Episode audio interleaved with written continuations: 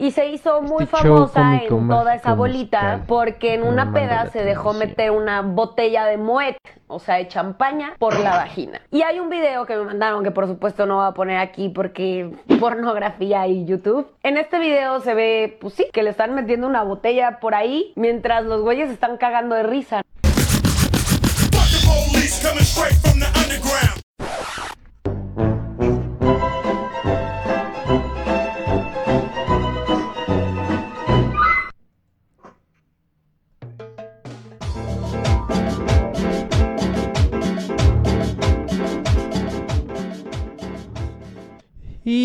Con eso comenzamos este tribuna de necios del día de hoy. Justamente vamos a estar platicando de lo que pasó con esta youtuber que pues acaban de capturar, acaban de, de- de- de detener y justo la llevaron al reclusorio de Santa Marta, Catitla. Se trata de Just Stop conocida como Jocelyn H ahora, eh, allá en Santa Marta Catitla, y quien está acusada de pornografía infantil, eh, aunque, vamos, los verdaderos culpables, los que supuestamente cometieron una violación contra la señorita Ainara Suárez cuando ella tenía 16 años, pues siguen libres. Estamos hablando de Axel, Nicolás, Carlos, Julián y Patricio. Todos ellos forman parte de este video que, pues, por alguna razón cayó en, en manos de la eh, influencer Jocelyn H, conocida como Just Stop. Y esto ocurrió en el año 2018 cuando Ainara tenía 16 años y pues este es el tema del que se ha estado hablando todos estos días en las redes sociales. Y vaya que es un escándalo que se suma al de otros como el de Ricardo N, alias Rix, un famoso youtuber que también fue detenido. Y vamos, Drake Bell por ahí también está entre los que los que han sido acusados de, de- de, pues sí, o sea, de violentar a menores de edad. En este caso, eh, Jocelyn Hoffman está acusada por, el tema de pornografía infantil, ya que se supone que tiene posesión de estos videos de los cuales se ha estado hablando mucho y también lo llegó a difundir en su canal eh, de, de, este, de- de redes sociales. Luego lo bajó y bueno, vamos, ya, ya, ya lo escuchamos entrando a este tribuna de necios y pues me gustaría darle la bienvenida para hablar de este tema a dos grandes compañeros que, que, pues, hoy presentamos el regreso del Beni. El Beni, ¿cómo estás? ¡Eh! Apláudanle, por favor. Yo quiero unos, unos aplausos chidos, por favor. Gracias, gracias. Eso. No, pues ya aquí volviendo a la tribuna, como, como siempre, para discutirle, para agarrarnos a cacerolazos. Traes, traes buen tema, traes buen tema, Búfalo. ¿eh? Traemos La buen neta. tema y nos hubiera gustado que estuvieran aquí Efigenia Paz y el Gato Post. Pero pues Efigenia Paz no pudo por cuestiones laborales, mientras que el Gato Post, pues quién sabe dónde estará. Se supone que iba a aparecer, pero no ha aparecido hasta el momento. Aunque tenemos un invitado especial aquí en el Tribuna. ¿Cómo la ven? El nuevo personaje que se integra aquí a este bodrio de programa, Don Daft Punk, preséntese. Hola, Daft Punk. ¿cómo están? ¿Me escucho? Sí, sí te escuchas, mi buen Daft Punk. ¿Qué Hola, pedo? Eh, un gusto estar el día de hoy con ustedes. Eh, pasaba yo por aquí afuera y pues realmente alguien, alguien me dijo, no quieres pa- participar en ese programa porque pues no llegaron los invitados. Entonces, si usted pasa, le damos una torta. Entonces estoy aquí acarreado y como ya no tengo trabajo, yo antes era un boot, un boot del PRIAN, pero a partir del 6 de julio me quedé sin sin trabajo y bueno, pues todo sea por una torta. Buenas tardes a todos.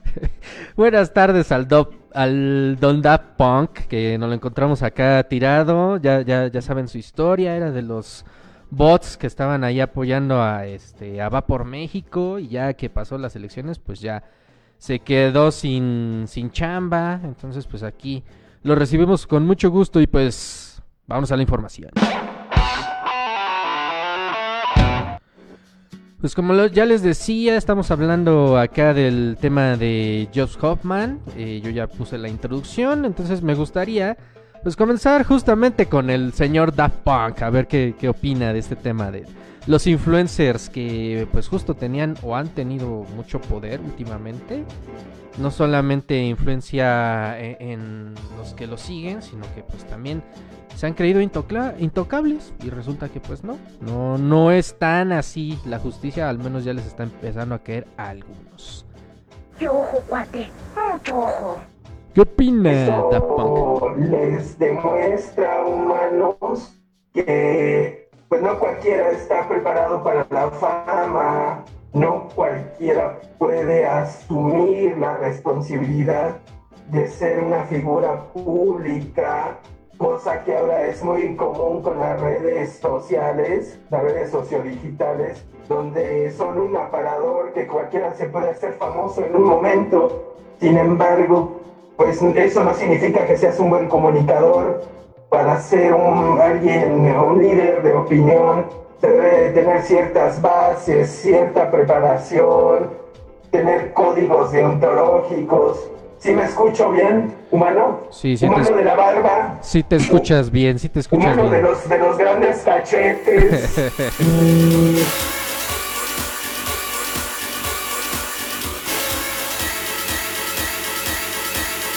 One more time. A ver, hermano, yo tengo una pregunta. Eso, ese pelo que tienes en los cachetes, ¿es tu barba o hasta allá te llegan las axilas? Es mi barba, mi buen Daft Punk, es mi barba, no, no, no es nada. Ah, ok, perdón, es que ah, yo solo soy un programa de beats y apenas estoy conviviendo con la banda humana después de que me quedé sin trabajo y quiero tratar de entenderlos a ustedes, así como quiero tratar de entender a los youtubers que son personajes que de repente nosotros encumbram- encumbramos y pues es gente que no tiene la preparación y cae en este tipo de errores, como en el caso de Joss Stop. Ah, la verga, ya, ya están disparando por allá en tu casa, ¿o qué pedo? No, no, no, no, pa- pasaron por aquí unos, un- unas cibertropas, pero todo está bajo control. no ¿Unos preocupes. Stormtroopers? Unos Stormtroopers. Ya sabes que aquí en internet, en el terreno del ciberespacio pasa de todo, entonces... Igual fue un güey que, es que se grabó un pedo que se echó, no lo sé, humano. Pero no nos salgamos del tema, estábamos hablando de Just Stop. Así es, estamos hablando de Just Stop. A ver, ¿qué... em, ¿Cómo te agarra a ti esta noticia? Tú que estás tratando de entender a los humanos y por qué de pronto, o sea, resulta más importante lo que puede ocurrir con pues, un influencer, alguien de las redes sociales, y no con otros temas a, nivel nacional. Porque desde el momento en que tú entras al juego de ser una figura pública, pues dejas tu privacidad a un lado, te vuelves el foco de atención de pues, los medios, las audiencias de internet y pues dejas tu privacidad, es el precio, el precio que se paga de- por ser un influencer, por ganarte una bámbaro de manera fácil. Y pues también mucha gente no eh, tiene conciencia de que cualquier cosa que hagas pues va a ser eh, examinada bajo el escrutinio de las miradas de todo el mundo. Es por eso que cuando eh, pues alguna de estas figuras mediáticas eh, comete un error o alguna falta, pues se magnifica por el simple hecho de que ya son figuras conocidas, de que ya eh, pues su privacidad eh, la dieron a cambio de un contrato en el que pues por ganar dinero fácil sacrifican su vida privada. Muy bien, esa es la opinión del Daft Punk que tenemos hoy de visita. El Benny, eh, ¿cómo ves este tema? ¿Está calientito? ¿Está reciente? Eh, ¿Qué le puedes decir al Daft Punk que está tratando de entender aquí a los humanos, cómo nos comportamos y cómo mitificamos y hacemos estrellas a gente que no es crítica ni pensante? Pues de entrada, a ver, las redes sociales han creado distintas figuras a partir de ideas aspiracionales, ¿no? Ahora que ha salido tanto en tema, el- en boga el término, eh, a partir de lo mencionado en las mañaneras. Eh, estas figuras aspiracionales que eh, se muestran de cierta manera en redes sociales, que muestran sus viajes, que muestran sus lujos, que muestran pues parte de su día a día, eh, consideran o, se ven fuera de un contexto o un marco legal que es esta cuestión de transgredir los derechos, ¿no? Y eso lo podemos ver a través de bromas, a través de, llamadas. Y, eh, eh, no, Justop no es la única influencer que ha cometido tropelías. Eh, traigo a colación un caso que algunos morros ahí se estaban metiendo a la feria de Chapultepec y ellos mismos se grababan, o sea, ellos grababan el delito porque estaban allanando un espacio privado, ¿no? ¿Qué, qué nos demuestra esto? Una, la, la, ¿dónde empieza lo privado y dónde termina lo público y viceversa? Creo yo que deberíamos de empezar a reflexionar un poco más sobre los derechos que tenemos, eh, no nada más en el plano legal, sino también en el ciberdigital, ¿no? ¿Qué podemos difundir y qué no? Las redes sociales han tratado de marcar estas normas comunitarias eh, a través de Facebook, a través de YouTube, eh, y, y, quiero mencionar algo bien importante y, ser un poco el abogado del diablo. En el caso de Justop, y, quiero mencionar eso, lo, lo, que ocurrió, ella nunca, menciona, nunca muestra el video y ella misma lo menciona en su video, ¿no? No voy a mostrar esto porque sencillamente esto es pornografía y bajarían mi contenido. El problema aquí es que no dimensionan a cuánta gente pueden llegar y justo los problemas que pueden eh, eh, ocasionar no hacia ellos, sino hacia quienes están mencionando. En este caso, esta chavilla que justo eh, había sido violada, ¿no? Y que tiene ahí varias agravantes porque estaba en estado de ebriedad, porque era menor de edad. Entonces, creo yo que es un muy buen momento para empezar a reflexionar. Y yo recuerdo mucho hace unos meses cuando yo mencionaba que era buena idea que empezara a regularse las redes sociales, no por gobiernos, sino por instit instituciones eh, neutrales donde dijeran, estas son las normas comunitarias y así es como nos debemos de comportar, porque a final de cuentas eh, eh, me parece que las, las redes lo ponen mucho a su conveniencia. No es tanto que les importe que se hable de forma despectiva contra comunidades LGBT o comunidades minoritarias o que se respeten los derechos de personas afrodescendientes. Eh, a ellos lo que les importa es la cuestión de la, del dinero, ¿no? Y si pierden dinero, entonces ponen normas. Si no pierden dinero, entonces no dicen nada. Así ha funcionado y así sigue funcionando en el caso de TikTok, que hoy en día tiene su código abierto, ¿no? Este, para que subas cualquier tipo de estupideces, para que haya N cantidad de chavas bailando en tanga, ¿no? O sea, la verdad es que habría yo creo que esto debería de ser un muy buen punto de arranque para preguntarnos cómo funcionan las redes sociodigitales, como le llama Daft Punk, y cómo deberían de funcionar.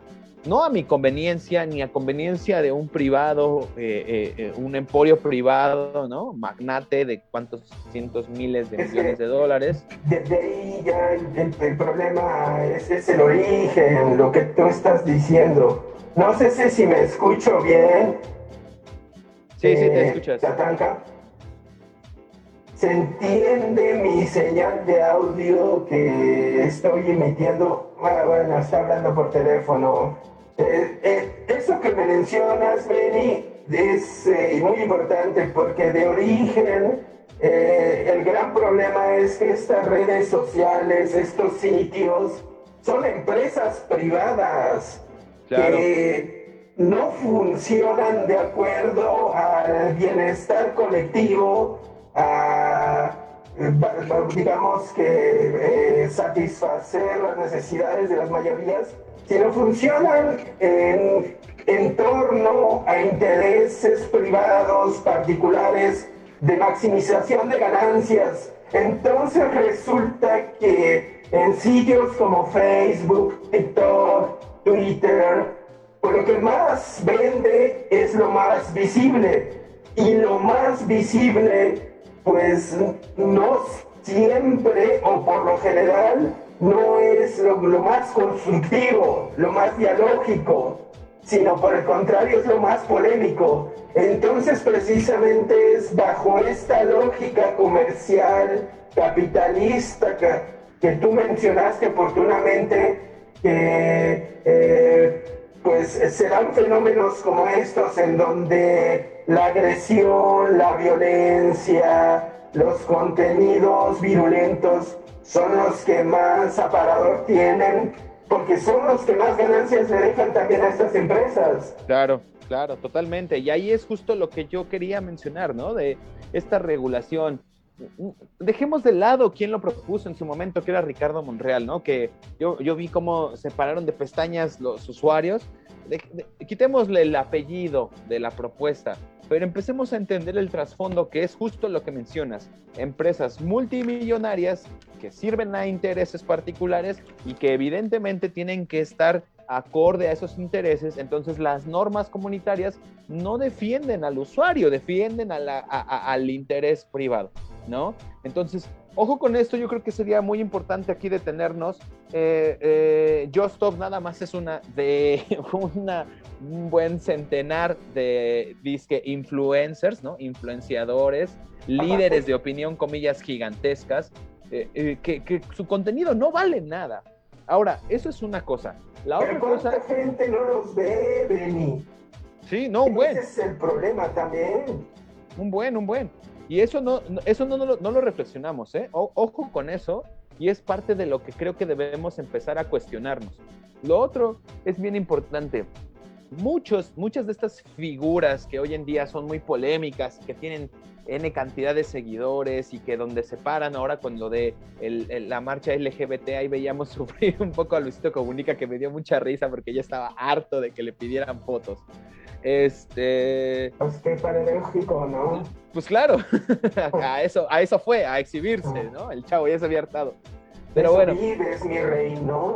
Por supuesto. E- El tema aquí es que hemos encumbrado a personas que ya son de ciertas posiciones sociales.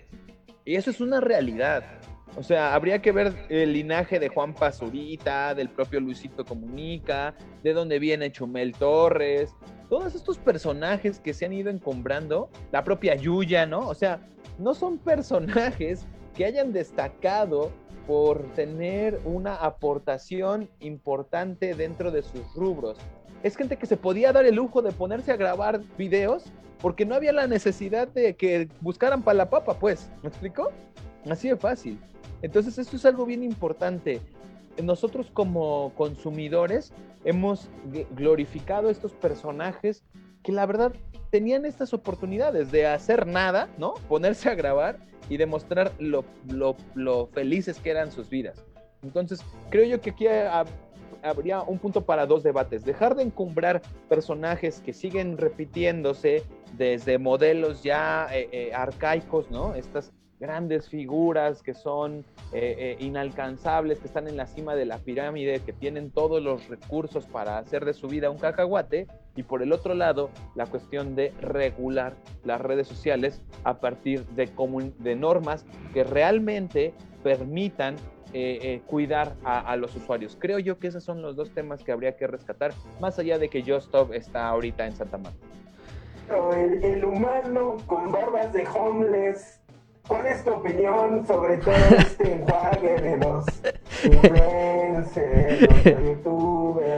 El humano con, con, con barbas de homeless. Sí, de hecho ya tiene un ratote que no me, no me rasuro. Este. No, eh, creo que, que eh, al principio eh, el tema de los influencers, de los youtubers y de mm, todos estos personajes, incluso nosotros nos estamos convirtiendo en esos personajes que informan o que comentan o que entretienen, porque justamente es eso, entretienen a, las personas a través de las redes sociales, pues era eso, o sea, el origen, primero recordemos, de Twitter era pues conversar, cotorrear con gente desconocida, eh, pasaba también primero con Facebook, que, que, este, era compartir con, pues básicamente con nuestros familiares, con, con personas cercanas, y de pronto pues esto se fue convirtiendo, se fue distorsionando. En el caso de Twitter se fue convirtiendo en una bandera ya ahora de, de- batalla, de, de lucha ideológica y de partidos, lo, hemos visto, eh, de posiciones eh, eh, principalmente. Y entonces YouTube se había transformado como en esta nueva forma de entretenimiento de... de- y, que poco a poco ah, fue creando nuevas estrellas, ¿no? Eh, Este, este nuevo sistema de Star System, que lo había dominado por durante mucho tiempo, pues empresas como Televisa, como TV Azteca, o sea, solamente a través de eso podías volverte famoso, ¿no? Y, y las nuevas tecnologías en los últimos años, pues lograron hacer un cambio en el cual eh, se cumple la profecía de Andy Warhol, ¿no? La de todo mundo va a tener sus 15 minutos de fama. En este caso, pues lo hemos reducido hasta un minuto, ¿no? En el caso de TikTok. Pero el problema ha sido que estos personajes han crecido sin filtros, sin, regular, sin regulaciones. Y cuando el gobierno intenta como meter la mano, como decir, a ver, te vas a sujetar a ciertos estándares, eh, se ponen muy quisquillosos, no solamente los influencers, sino también las mismas redes sociales bajo eh, el decir la autonomía, ¿no? Que poco a poco, con los años, han ido autorregulando, por ejemplo, en el caso de YouTube, eh, sabemos que ya los contenidos los separan, los dividen, incluso este Tribunal de Necios ya es un contenido que no es para menores de edad, no es para niños, es para gente mayor de 18 años, por el lenguaje, por las temáticas que, que- que Y tocamos. de, lo peor de todo es que no es monetizable, papá. Sí, Porque con estos contenidos y este lenguaje que utilizamos, pues nunca vamos a generar ganancias. Ah, claro. co- ¿cómo no? Si, si la cotorriza tiene este monetización y dicen peores mamás que nosotros. No, la clave, la clave está en que los primeros minutos no digas este groserías, no digas eh, na- nada de lo que hacemos. No, en los primeros tres minutos del programa, este, no insulten, no, no, este, no consuman drogas ni alcohol, bueno, no consuman, este, estupefacientes en ningún lugar, niños, que no sintonizan, espero que no nos estén sintonizando. Pero a lo que voy es a que a esto, o sea, de repente estos tipos, estas personas, gente como Riggs, gente incluso como el propio Drake Bell, que también está enfrentando ahorita la justicia, o la Just Stop a mí en lo particular me molestaba por este aire de superioridad, ¿sabes? Como por este yo te voy a humillar para demostrarte que soy mejor que tú. Y a través de eso conseguía fans, que era lo peor, ¿no? O sea, que, que, que incluso en estos momentos, tú te metes a Twitter, eh, hace rato revisé, y hay un hashtag que la está defendiendo, que dice Just Stop es inocente, ¿no? Ay, como dice la chaviza. Entonces, de repente, ¿cómo se va construyendo todo este discurso en torno a un personaje, en torno a, a que no son falibles? Porque así los ven las masas como personajes no falibles. Y que prácticamente son perfectos, cuando en realidad, o sea, detrás de ellos existen ambiciones, existen eh, incluso hasta tratos perversos. Y no es, no es por meterle toda la culpa a Just Stop, porque en realidad yo lo mencioné al principio del programa. Hay cuatro, cuatro, no, cinco culpables directos. O sea, cinco culpables que cometieron esta violación contra Inara. Y los debemos de mencionar con todas sus palabras. Axel, Nicolás, Carlos, Julián y Patricio. Esos cinco sí cometieron la violación. Y esos cinco están libres. Pero sí podemos Ya de- decir... Ya de entrada, ya de entrada con lo que, con lo que tú estás diciendo, perdón, humano, por interrumpirte. Sí. eh, Te embelezas un poco con el micrófono y no dejas hablar, pero bueno. este, eh, hablando de tus cinco minutos, de tus 15 minutos de fama, ya te pasaste. Eh, si tú te fijas también, de, dentro de todos estos discursos eh, hegemónicos, clasistas, racistas, de odio, que están replicando las redes sociodigitales, eh, pues también estamos hablando de un caso de misoginia. ¿Por qué? Porque una mujer, el día de hoy que es Just Stop, y sin defenderla, por supuesto, porque tiene que asumir la responsabilidad de sus actos sin duda, pero ¿qué te parece, humano, que solo se la cargan a ella, ya está encerradita en- allá en, Santa Marta, si no me equivoco.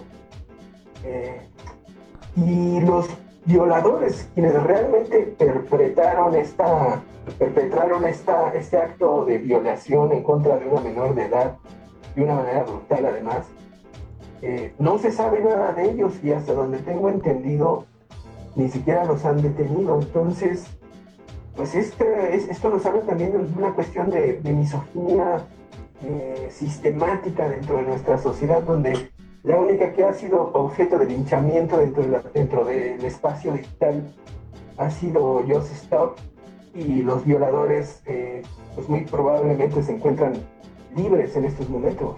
Y prófugos, Just- quizás. just- justo- Yo quiero agregar Justo, rápidamente. espera- espérame, Benny, justo ahí era hacia donde quería ir, pero el ciudadano Cake no me deja hablar. Yo no Eh, sé quién sea el ciudadano que no conozco. ah, no, perdón, este... El Es el Daft Punk. Me deslindo de todo lo que haya dicho No, el jus- señor. justo es- ahí es a donde quería llegar, que finalmente los responsables directos están libres, están libres y bueno, según esto las autoridades están haciendo las investigaciones correspondientes, yo creo que se van a tardar todavía un rato más en atraparlos a todos, incluso sospecho que hasta ya se dieron a la fuga del país. Porque son de estas personas que también cuentan con esos recursos como para, para darse a la fuga y vivir en otros países. Pero esto tampoco exime a Joss. ¿Por qué? Porque el delito es muy claro y lo dice la ley. Teni- estaba en posesión de los videos.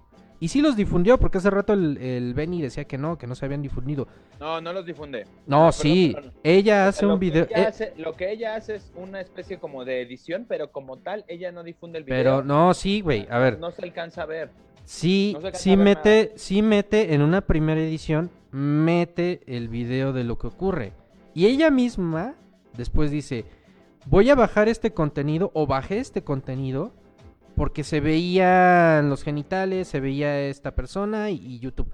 Ese es el video que ahorita circula actualmente, que también lo eliminaron, pero el original existía, lo subió primero.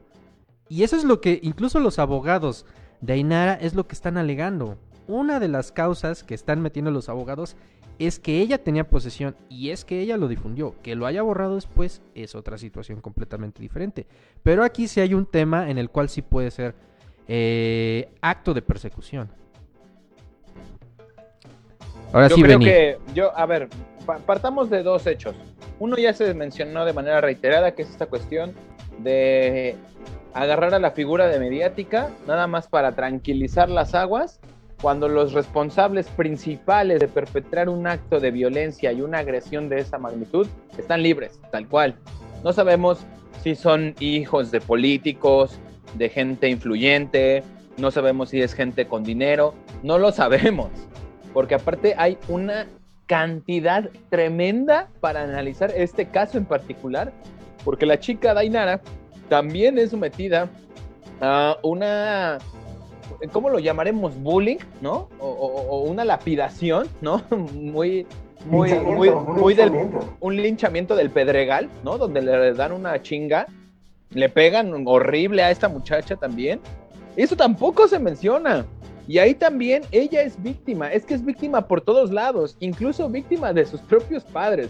O sea, de verdad, habríamos que analizar punto por punto este caso en vez de nada más rasgar la punta del iceberg y decir, pinche Stop es una basura porque se dedicó a difundir un video que no debía difundir. En efecto, tiene que hacerse responsable y esto funcionará para que otros youtubers e influenciadores dejen de andar compartiendo contenido a diestra y siniestra. Espero que quienes les mueven sus cuentas, ¿no? Eh, los mercadólogos que están atrás de ellos ya sean un poco más cuidadosos. Eh, pero de verdad, hablemos del caso Bueno, pero, pero a ver, ahí mi Beni. Tú podrías ser su manager, tú podrías ser su mer- mercadólogo, tú podrías ser la persona que está detrás de, de- de este influencer. Pero, Sí. ¿qué pasa cuando ellos, eh, en este caso de, de los cinco participantes, sienten que por este poder que tienen o que les da las redes sociales, pueden abusar de cualquier persona. ¿Qué pasa ahí? O sea, tú ahí como, como el manager, como el que lo está llevando, ¿cómo intervienes? O sea, ¿cómo le quitas este exceso? Es que es que es que es sencillo. eh, eh, Creo que nos eh, nos vamos a complejizar más de lo normal y eso se arregla muy fácil. Hay contratos, punto. Tú no vas a poder salirte de esta línea porque este es el contrato y así se acabó, tal cual. Eh, te saliste, ¿sabes qué? Violaste tu contrato, yo no puedo meter las manos al fuego porque pues, definitivamente eres un pendejo, una estúpida. Entonces, aparte- adiós. Aparte te Hazte- paga tal hazte marca, bola. ¿no? Claro, Aparte, tal, tal marca te patrocina porque pues de Claro. esto viven los influencers de, de las marcas y, y bueno, no puedes, eh, sin caer en, en- en la moralina, ¿no? Sin, sin caer en la doble moral, no puedes eh, violar normas de, de forma tan, tan violenta, tan soez, eh, como lo hizo esta chica y como lo han hecho muchos, muchos influencers porque es una constante. Yo recuerdo a un influencer de Barcelona, que fue el nombre, que fue a dar al bote porque el muy pendejo se hizo el chistosito de en una galleta Oreo, le, le quitó la- el relleno de crema, le puso pasta dental eh, adentro y su chiste fue andar en la calle y ofrecérsela a un indigente.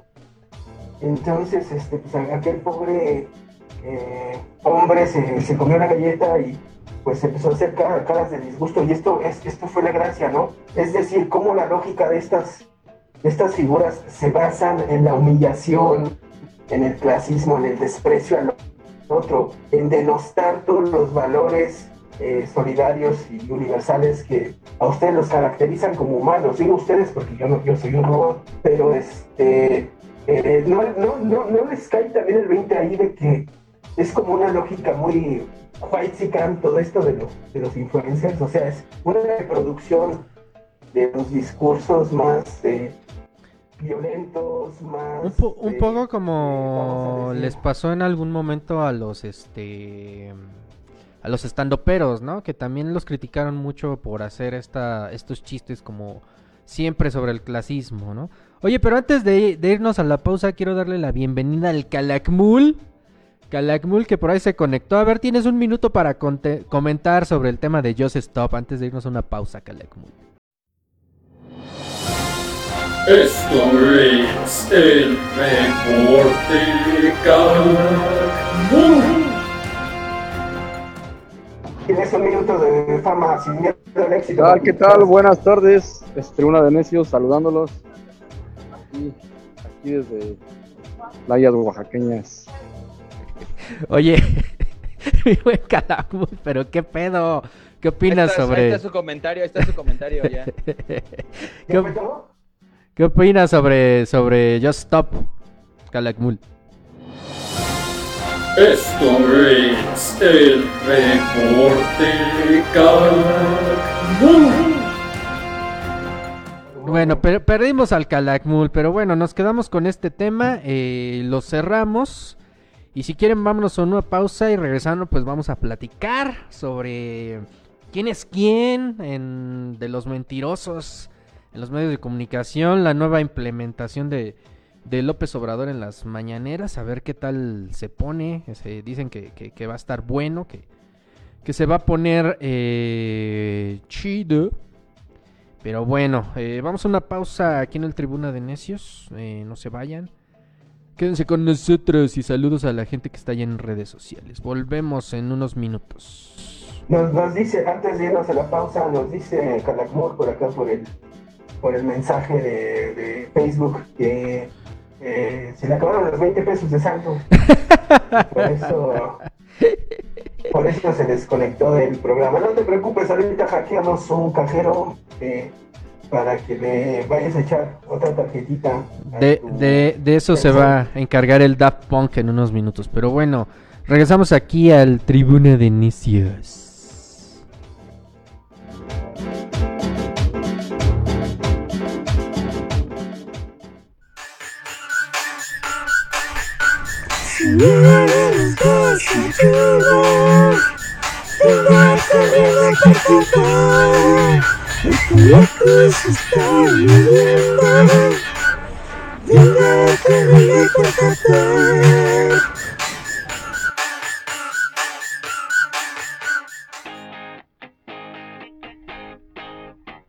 Una nueva oferta trae para ti los suplentes media.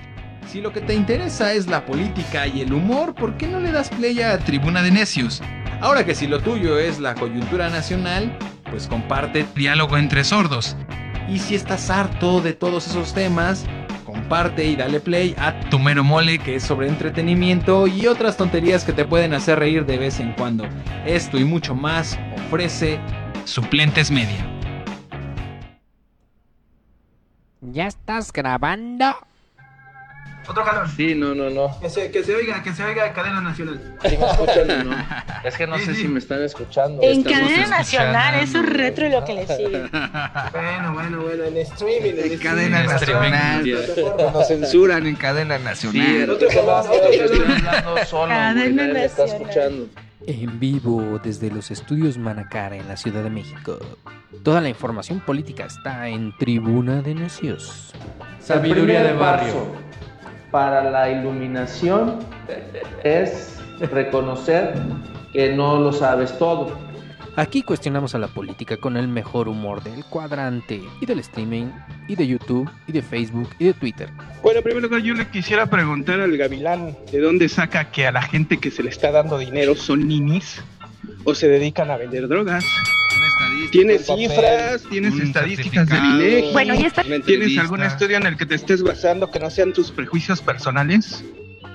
Y obvio con nuestra cuota de género. En ese sentido tenemos a Efigenia Paz, la chica del programa, que nos puede decir su perspectiva. Ah, ya estoy de Así, vuelta. categoría la chica del programa. Bueno, la borracha del programa. Ay, no, sí, perdón. Ahí sí mis respetos, señores. Esto es periodismo sin respeto, periodismo de tribuna de necios. Por supuesto, el mejor humor y las historias más dramáticas. Y entonces ese día yo estaba pintando como el techo, estaba subido como en un banquito y me agarra la nalga.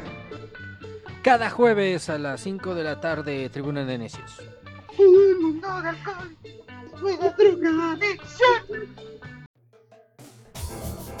Bueno, y esta está fresca, es nuestra mención honorífica de la semana, el Pinocho de la semana, Raimundo Riva Palacio. Eh, aquí vemos, eh, publica el primer tuit. En tiempo real, la Guardia Nacional y la Policía Poblana están tomando las instalaciones de la Universidad de las Américas Puebla. Ayer hubo un operativo de la Policía Estatal de Puebla en donde, bueno, eh, por un conflicto, al parecer familiar entre la familia Jenkins, eh, estaban eh, inte- intentando desalojar a una parte de la familia de la universidad. Entonces, pero él asegura que la Guardia Nacional está ahí. ¿Qué pruebas tenía en ese momento? Absolutamente ninguna. Eh, Se puede ver registros fotográficos, videos de usuarios de redes sociales, de los propios alumnos, de los maestros, de los reporteros poblanos que estaban cubriendo la nota, nada. Pero él publica su primer tuit. Dos minutos más tarde vuelve a publicar otro tuit. En tiempo real, la Guardia Nacional y la Policía Poblana están tomando las instalaciones de la Universidad de las Américas Pueblas, eh, Puebla en este momento. Dos un minuto más tarde, la Guardia Nacional y la Policía Estatal de Puebla están desalojando a profesores y alumnos de las instalaciones de la Universidad de las Américas en Cholula, Puebla. Bueno, ¿qué tenemos que decir al respecto? La Guardia Nacional desmintió que s- fuera parte de este operativo. Eh, a las 11.42 de la mañana informa que al momento no participa en ninguna diligencia relacionada con la Universidad de las Américas en Cholula ni con ninguna institución educativa del Estado. Eh, bueno, eh, lo que tenemos que decir al respecto es, quiere generar una percepción de que la Guardia Nacional eh, quiere primero desalojar, luego tomar instituciones educativas, eh, lo cual pues es verdaderamente, eh, eh, pues, ah bueno, todavía me faltó, después de todo esto, reconoce es verdad, la Guardia Nacional no estuve. Más tarde, en otro tuit, cita el tuit de la Guardia Nacional. Pero estos tuits siguen. Y esa fue Elizabeth, Ana Elizabeth eh, García Vilchis, la nueva titular de, o bueno, la que nos va a estar presentando cada semana. Quién es quién de los más mentirosos de los medios. Y pues abrió con nada más y nada menos que el buen Riva Palacio, quien pues sus columnas se conoce muy bien y se sabe en el medio que pues la mayoría o vienen de rumores o se las filtraban al menos en el sexenio de Enrique Peña Nieto, pues la misma gente del gobierno, cosa que pues es normal, o sea, todos sabemos que en el medio periodístico siempre debes de tener una buena fuente o alguien ahí dentro de to- del gobierno, de la policía o de algún sector eh, federal que te pase el tip, ¿no? ¿Cómo ven esta nueva creación de quién es quién y las mentiras, mi buen Benny? Am, me parece una pérdida de tiempo de parte del presidente. Creo que no le debería dedicar mayor energía a esto, porque sencillamente ya sabemos cuáles son algunos eh, eh, pues de las voladas, ¿no? Como le llamamos en la jerga periodística, de parte de, de- de varios de estos opinadores, eh, que pues sí, me- me parece irresponsable que, que sigan sacando ese tipo de información cuando, una, no tienen la verificación, ¿no? O sea, cometen errores de kinder de periodismo, ¿no? que es verifica tu fuente antes de andar divulgando y sacando cualquier dato, cualquier información. Y dos, pues se ve claramente ahí que, que no es de su agrado este gobierno. No me, no me gusta calificar esta de cuestión del golpe ni nada, ¿no? no yo no podría asegurar que un medio es capaz de, de provocar un acto golpista en contra de ningún gobierno, ¿no? No hay manera. Ay, ah, pues, ¿no te de- acuerdas de los periodistas en- de Vicente Leñero, carnalito? Sí, pero eh, yo, yo, yo, yo no creo en eso. O sea, realmente para darle la madre a todo un gobierno, pues tiene que ser desde la misma estructura del Estado, ¿no? Eh, un periodista no es capaz de eso. Entonces, pues me parece que este ejercicio lo único que hace es darle más importancia de lo que debería a estas, a estas personalidades que yo siento desde que inició este gobierno han ido perdiendo No un poco ese foco de atención, ¿no? No lo han ido mames. perdiendo.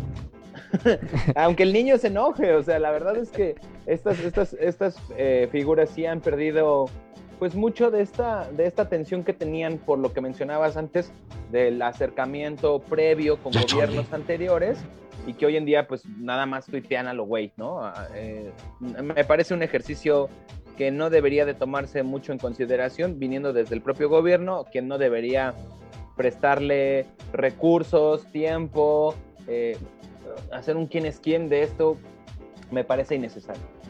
Mi buen eh, Daft Punk, eh, ¿tú qué opinas? ¿Estás de acuerdo con el Benny o, o le puedes rebatir ahí en este argumento de que el gobierno está perdiendo el tiempo en esta regulación o, o queme de los medios? Son... Ay, güey, se oye mi regreso. Déjalo quito, déjalo quito. Ya, ahí me escuchan, ¿verdad? Sí, ya ahí te escuchamos. Ah, bueno, es que yo me escuchaba y es algo difícil poder expresarme así, pero bueno. Eh, yo como, como robot no veo las mañaneras. Sin embargo, ayer viajando por la interfaz de las redes sociales, vi muchas críticas hacia este ejercicio que se hizo el día de ayer desde Palacio Nacional. Eh, gente muy enojada, muy indignada porque eh, estaban ahí dando nombres de algunos periodistas que efectivamente distorsionan la información. No es tampoco que estén, eh, sea algo falso que estén diciendo ahí desde eh, la casa del presidente donde, está habitando López Obrador en estos momentos. Eh, sí son eh, periodistas que, como bien decía el Benny, pues ya los conocemos, ¿no? Ya tienen una nula o poca credibilidad. Y contrario a lo que mucha gente decía, o de acuerdo más bien con algunos seguidores de López Obrador que incluso hicieron la crítica, es que el gobierno está en todo su derecho, eso es cierto, en ejercer su derecho a la réplica, eh, sobre todo eh, cuando hay, pues sí, un- un- una ola de noticias falsas, que pues de alguna manera es este golpeteo de estas viudas del poder de las que nos hablaba Manuel Buen- Buendía en sus libros de periodismo, que son estos eh, periodistas y políticos con sus declaraciones que pues se quedaron ya sin chayote, a los que se les cerraron las llaves de ganancias millonarias, con movimientos que ha hecho la 4T como el cortar, este, por ejemplo, los eh, fideicomisos y demás. Y desde ese punto de vista, pues yo tampoco voy a desgarrar las vestiduras como lo hizo mucha gente. El gobierno federal tiene eh, su derecho de desmentir eh, pues, toda esta ola de, de fake news y de desinformación que anda pues por ahí circulando. Sin embargo, y como algunos decían, quizá no es la manera y, y hasta quizá no es el espacio, porque eh, pues finalmente no creen ustedes también que le está dando López Obrador demasiada bola a pues un grupo de periodistas que ya por ellos mismos no tendrían no solo la credibilidad que ya perdieron hace mucho, sino ni siquiera quizá tendrían el aparador que les está dando eh, presidencia de la República. Absolutamente. Desde ese punto de vista, desde ese punto de vista creo que pues el mejor este eh, difusor de las noticias falsas en contra de la 4T pues, es el propio López Obrador al estarle dando constantemente eh, un espacio a estos mensajes y a estas notas periodísticas eh, pues dentro de este propio ejercicio de comunicación social que son las mañaneras. Y además algo que criticaba mucho la gente es la manera en que lo están haciendo porque tú podrías ejercer tu, tu derecho de réplica pero de una forma seria, de una forma basada en datos, de una forma quizá más institucional. Y también sin andarse eh, con payasadas como esto del Pinocho de oro y estar poniendo ahí que medallitas de oro y de plata que se presta más al chacoteo que otra cosa que hace que pierda credibilidad este ejercicio que a mí sí me parece importante, pero que no se está haciendo de, de la forma correcta, aunque la chica esta, la periodista eh, que eh, hizo esta, esta sección, por lo menos está muy guapetona y eso ya es algo que se agradece. este güey. Se llama Ana Elizabeth García Vilchis, mi buen ciudadano. Ok, que sí, sí coincido, sí es una... Que no soy el ciudadano que ya ver. Ah, perdón, Aquí este, quiero- Da Funk. Aquí quiero hacer esta aclaración. Este, voy a hablar con López Obrador para que eh, la próxima semana en esta sección de quienes quieren las mentiras tener a ti. Está bien, Porque, Que se lo den, que se lo den. Porque ya te dije que yo no soy el viejo ese bárbaro de chivo. Este, izquierdoso, yo, yo no tengo nada que ver, no sé quién sea el ciudadano que yo este, me deslindo de todo lo que haya dicho en este espacio que afortunadamente pues casi nadie escucha. ¿Cómo no? ¿Cómo no? Lo están escuchando los espías del gobierno. ¿No ves que hay ciertas personas que creen que nos espía el gobierno y nos Es están lo que dice persiguiendo? Riva Palacio, ¿no? Ya está chocheando, pero cabrón, el Trujillo, ¿no? Sí, sí, sí. Mira, yo, yo creo que en, el sentido de, los medios, eh, no hay como... O sea, vamos, eh, eh, se, ha, se ha dicho mucho y, y dentro de los medios se alega mucho que las únicas personas a las cuales se les debe rendir cuentas o son los usuarios, los espectadores, los lectores, la gente que consume los mismos medios de comunicación. Pero también es muy cierto que cada uno de, de, pues, los periódicos, la- las revistas, los canales de televisión, pues persiguen un interés. O sea, y lo hemos hablado muchas veces aquí en, en Tribuna de Necios, que pues no todo es como lo pintan, no todo es eh, los medios buenos contra los medios malos, o los medios buenos contra el gobierno y cosas así sino que hay sus, sus peros, sus, sus asegúnes, y por muchos años, o sea, no había una rendición de cuentas que creo que debería de ser necesaria eh, dentro de los medios de comunicación, salvo Reforma, que tiene su consejo editorial, pero vamos, o sea, el consejo editorial de Reforma de, de hace unos 20 años, pues era respetable, eh, siempre se buscaba que existiera la pluralidad de voces, la representación de, de todos los sectores. Y lo que ha pasado últimamente también es que tanto el consejo editorial como los- las mismas personas que, que- manejan la información dentro del medio, pues están teniendo una tendencia muy clara, ¿no?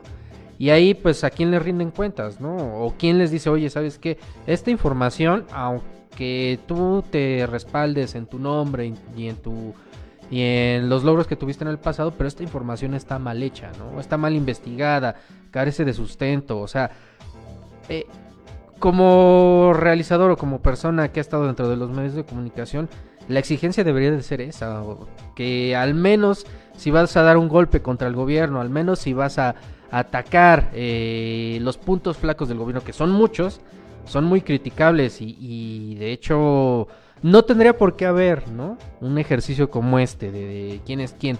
Sin embargo, la falta de rigor, que eso es lo que debería de haber, rigor periodístico, es lo que está llevando a que exista una proliferación de fake news y que ni Pero es que Ajá, a ver, yo, yo, yo, yo ahí lo que, lo que menciono, y es parte también de mi argumento inicial, eh, tomando un poco de lo que, le- lo que decía Daft Punk, es esta cuestión de la caricaturización. El ejercicio, y, y- la neta, hay que decirlo, aunque mucha eh, eh, gente como el, el Gato Pau se enojaría, eh, cae en lo ridículo, cae en el circo y cae en lo, en lo absurdo, ¿no? O sea, no, no, no, no sé si realmente es el espacio. Yo también ahí creo que se está haciendo mal Esta desde es el una gobierno. y- recomendación de y lo que se nota es la ardidez también de parte de Andrés Manuel López Obrador, ¿no? De, ah, me están chingue y jode, ah, pues ahora yo les voy a demostrar que yo puedo. Y es este toma y daca y jugar a las fuercitas que es desgastante y que yo creo, o, o- o soy mucho de la idea de, pues que tu chamba hable por ti mismo, ¿no? Realmente creo yo que hay ciertos espacios, ciertos foros donde el gobierno bien podría decir, pues ese señor está mal, punto, ¿no? Y ya no darle más, no, darle más juego. Me pareció muy interesante lo que se hizo al principio del sexenio, donde de- demostraron con nombre, apellido y cantidades lo que estaba recibiendo gente como él, como Adela Micha, como el propio Cayo de Hacha, ¿no? O sea, creo que ahí, ahí habría una cuestión de fiscalización porque eran recursos públicos. Qué bueno que se hizo, tal vez se hizo un poco en mal timing, pero qué bueno que se hizo.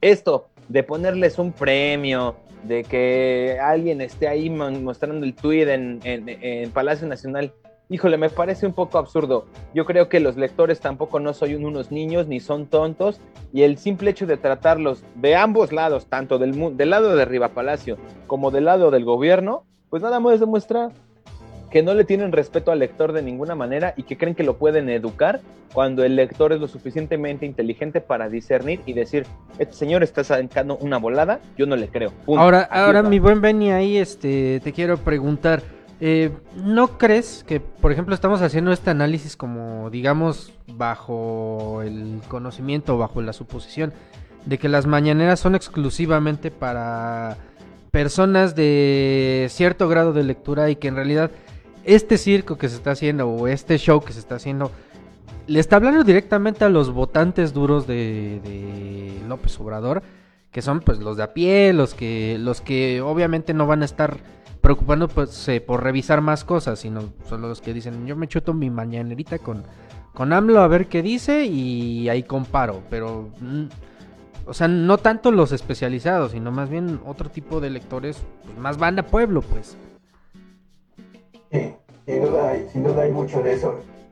Eh, López Obrador sabe perfectamente a quién se dirige, utiliza un lenguaje demasiado coloquial, pero es el que le funciona porque es el que lo hace conectar. Son estos códigos que lo hacen conectar con sus audiencias, que son estos votantes, este, este sector eh, pues, representante de las eh, clases más populares de nuestro país y eh, por supuesto que es una estrategia bien formulada este, este lenguaje y estas formas, el formato en sí que se le está dando a las mañaneras y el discurso de López Obrador donde se presenta, porque no nada más es eso, es desayunar en la barbacoa o en las tlayudas ahí donde todo el pueblo desayuna para eh, pues, presentar esta empatía, ¿no? Que hace que la gente se apropie de la imagen de López Obrador. Ahora,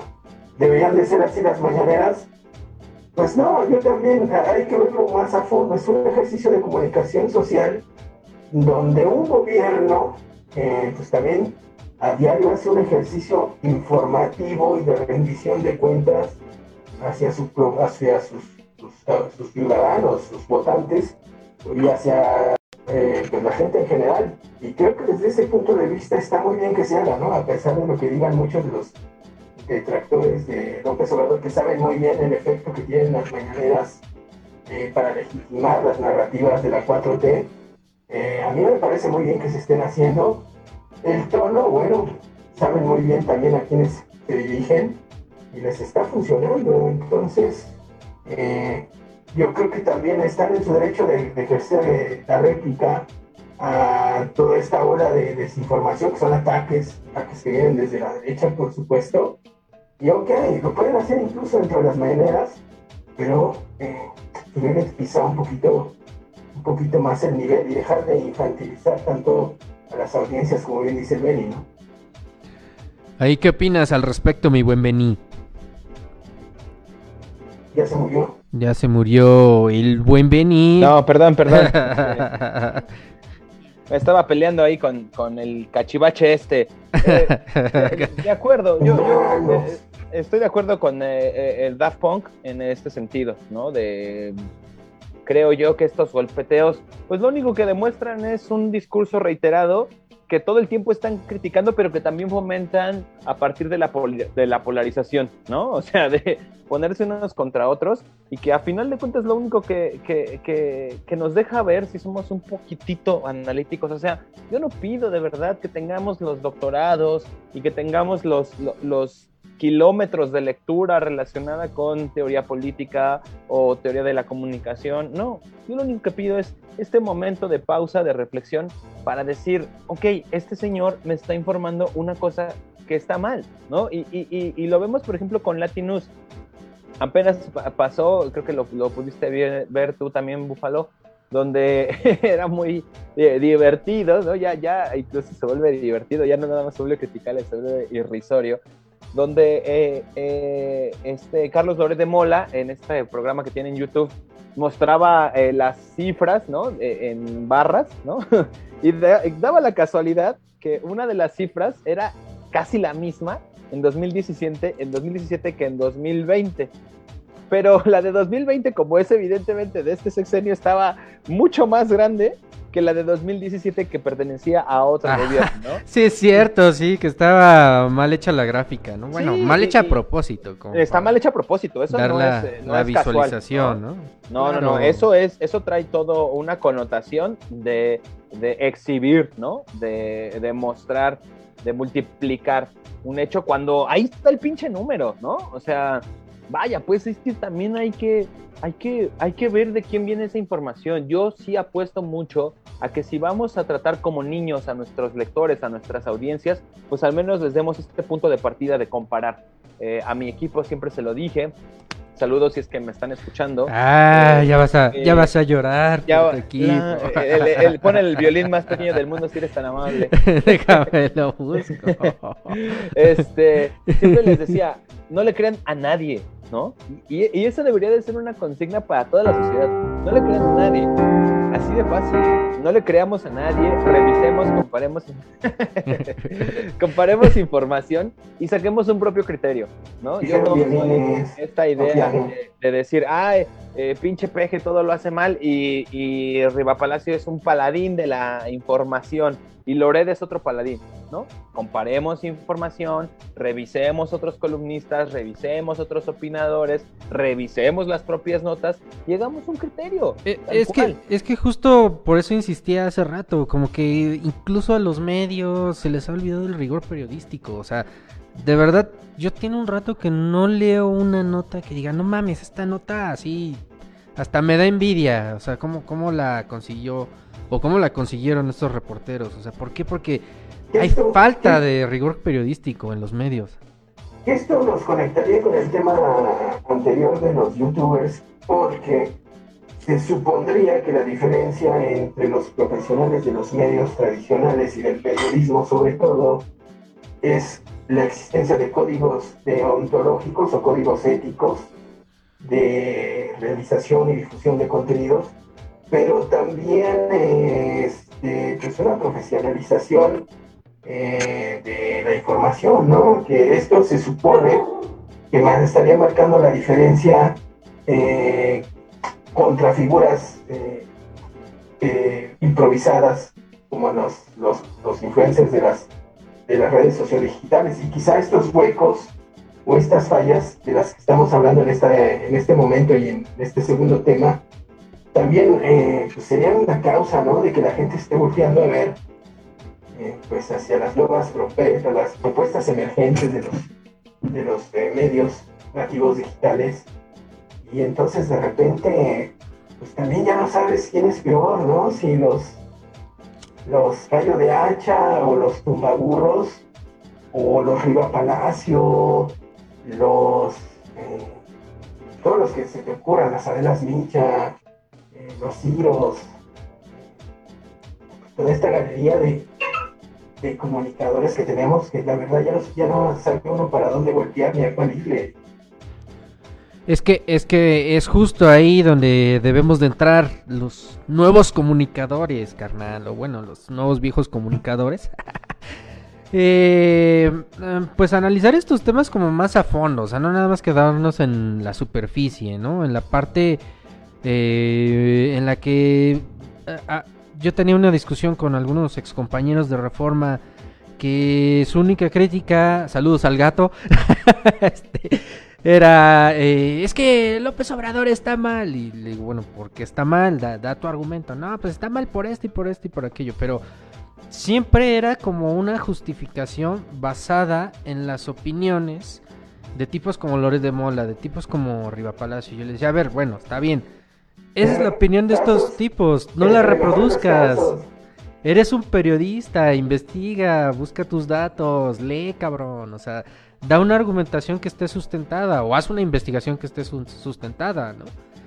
Me, me los niños con cáncer y sus papás. Ju- Justo, justo esa discusión teníamos, que me decía, es que yo fui y entrevisté a los papás de los niños con cáncer. Le digo, órale, va, es loable, qué bien, pero ¿dónde está la otra parte? O sea, los entrevistaste a ellos, pero ¿dónde está la investigación de las medicinas, sobre las farmacéuticas? Eh, si nada más te ¿Por quedas con una versión, es una parcialidad. esta situación? ¿En quiénes? ¿Quiénes son las víctimas? ¿Quiénes son los verdaderos papás de las víctimas? ¿Quiénes son las personas que se están presentando en las marchas? ¿Por qué se está dando? ¿Es negligencia del gobierno nada más y ya?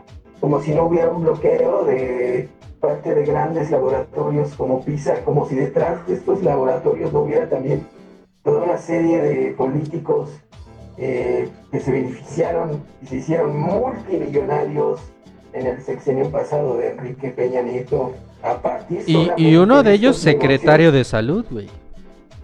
Uno de ellos, secretario, sí, el, estás hablando del payaso eso, de este José Narro, Exactamente. el, el, el ex rector de la UNAM, el. Mario Fabio, Exactamente. eh, Tam- Gamboa Patrón, toda esta serie de sinvergüenzas que forman parte de estos, de estos grupos eh, farmacéuticos que tienen bloqueadas las medicinas eh, eh, para combatir el cáncer aquí en el país y todo surge a raíz de una serie de sanciones que se le aplican al laboratorio PISA y a, a- son cinco, son diez laboratorios en total que tenían el monopolio eh, de la distribución de medicinas para el sector de salud en nuestro país y que te- tenían una serie de irregularidades y de eh, pues, tranzas ahí en la elaboración de los contratos, en los precios en los que daban las medicinas, se les trató de imponer algunas sanciones y a partir de ahí surge este conflicto y este bloqueo, que es de lo que nadie te habla y además paradójicamente, ¿no? Paradójicamente estamos viendo que es precisamente gente del antiguo régimen, los políticos del PRI principalmente, pero también sus, sus operadores que tienen en el Senado como Lili Telles, del PAN, Sí, son sí, los, sí. los que están siendo cómplices y los que están realmente, o estarían al menos realmente detrás de este bloqueo en contra de pues, el sector salud del, del gobierno actual. Y, pues qué paradójico que son los mismos que se quejan y que acusan a, la 4T y a López Obrador de esta carencia o este, este conflicto de las medicinas. No sabemos qué, tanto sea esta carencia que, tenga de real y qué tanto tenga de ficticia, pero pues son realmente el PRI y el PAN los que estarían detrás precisamente de este problema, de este conflicto.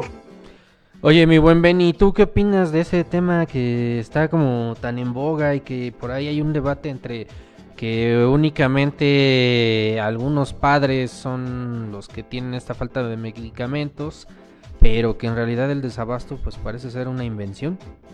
¿Tú qué opinas? Mm, ok, a ver, de entrada habría que irnos al origen de la situación, que son dos puntos.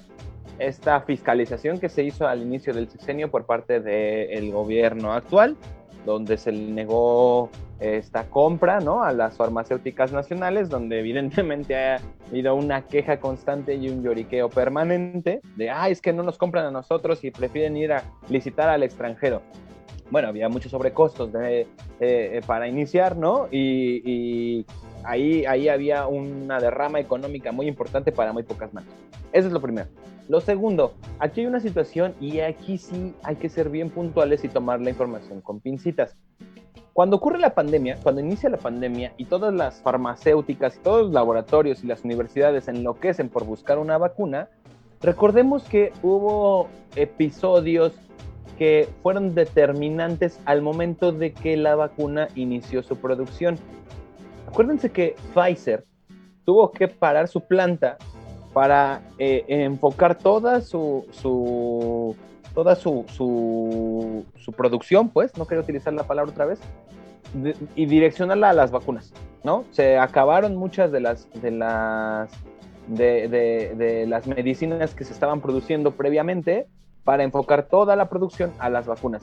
Eso no solo le ocurrió a ese laboratorio, le ocurrió a muchísimos he tenido la oportunidad yo de platicar con eh, gente que se dedica al cuidado uh, de, de, de, gastroenterología, ¿no?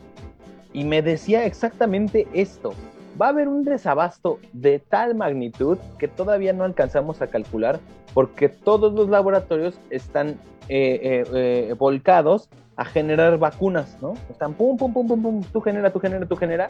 Y las otras enfermedades no han dejado de parar, no, no han parado, pues.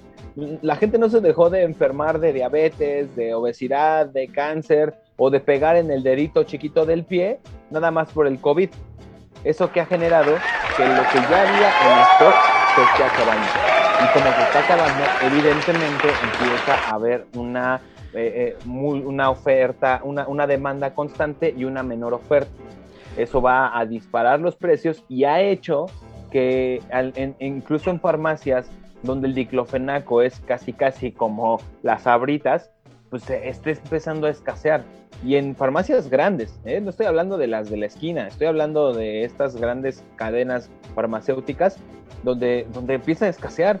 Pero está escaseando justo por esta razón, porque sencillamente los laboratorios dejaron de producir toda esa cantidad de medicinas, están produciendo vacunas y viene un impacto importante. Yo creo que ahí es tendríamos que analizar bien y habría que hacer un muy buen reportaje de cuál va a ser el impacto del, del COVID en este sentido, ¿no? ¿Cuántas enfermedades dejaron de, de, de atenderse porque las sí. fábricas sencillamente no están produciendo muchas de las medicinas que habían producido anteriormente? Ahí está, ese es el tejido fino al que quería llegar. A ver, eh, Daft Punk, ¿querías decir algo?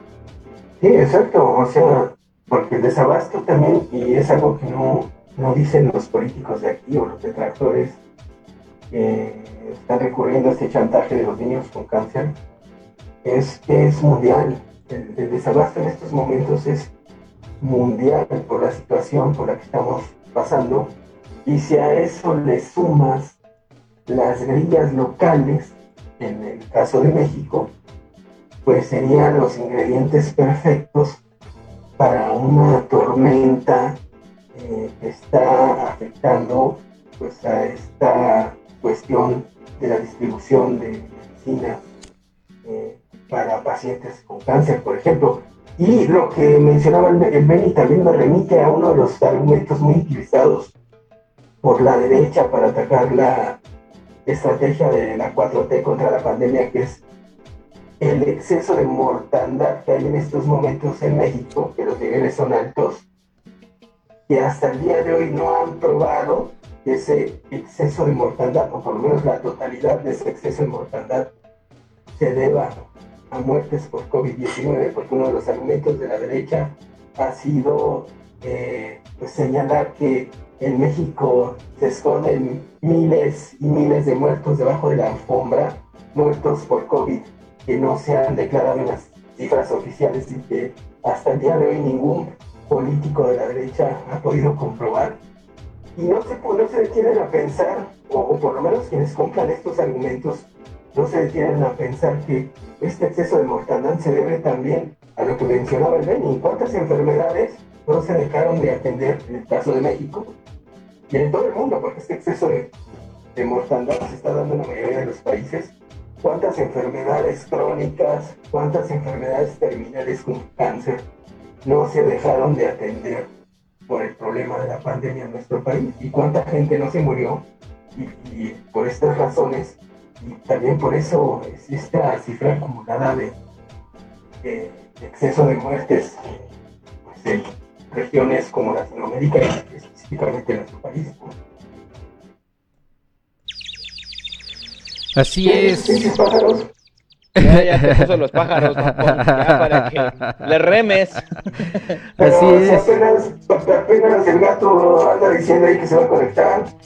Ah, no mames, ya llegó tarde al Tribuna de Necios. No, eh, mm, justo lo acabas de decir. O sea, ustedes acaban de llegar a dos puntos muy medulares en esto. O sea, no nada más es eh, acusar a uno y otro bando, sino entender el porqué de este desabasto. Por un lado tenemos la corrupción imperante en nuestro país, que no es de ahorita, no es de este sexenio, sino es de más de 70 años.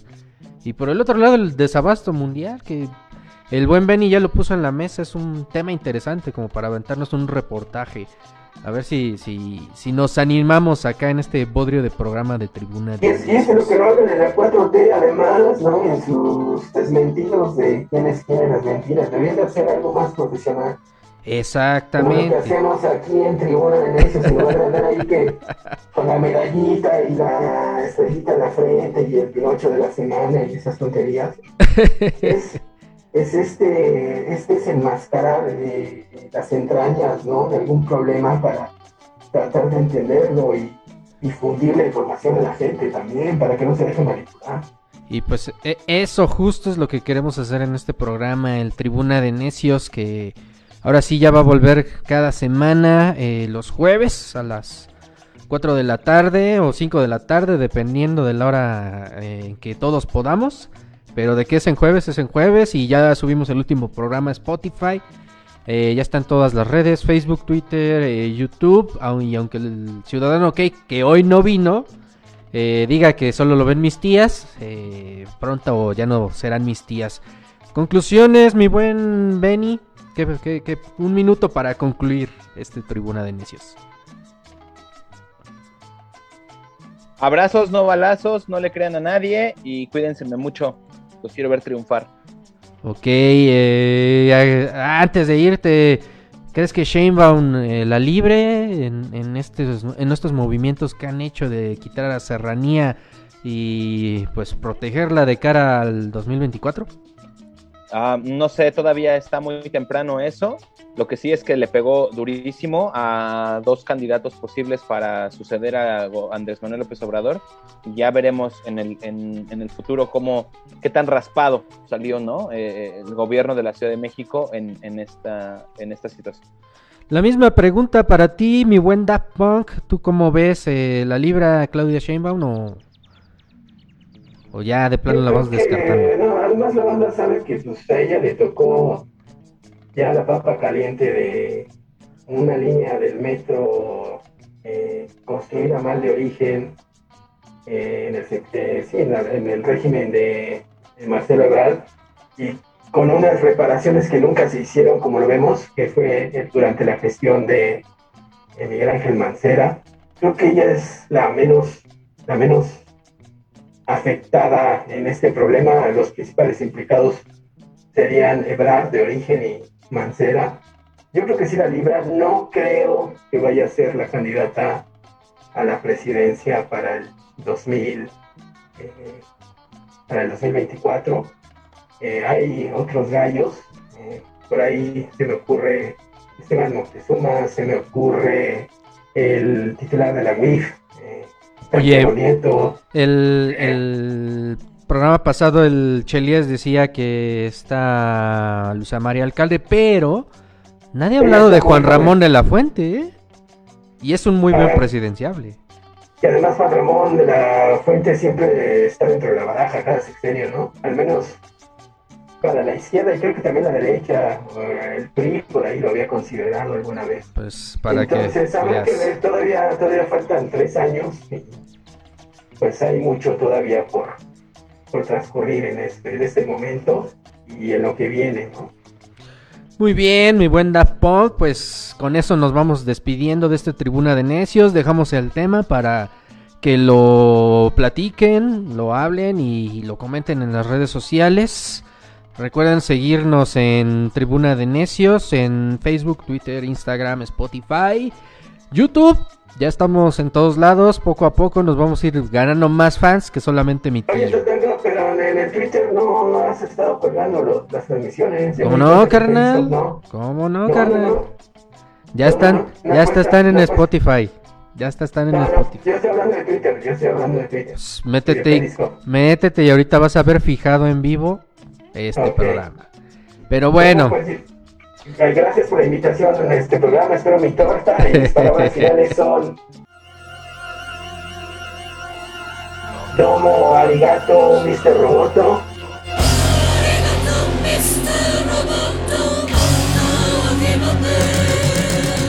y con eso nos despedimos de esta tribuna de necios hasta la próxima semana. Se ven, se ven, baigón. Ballena,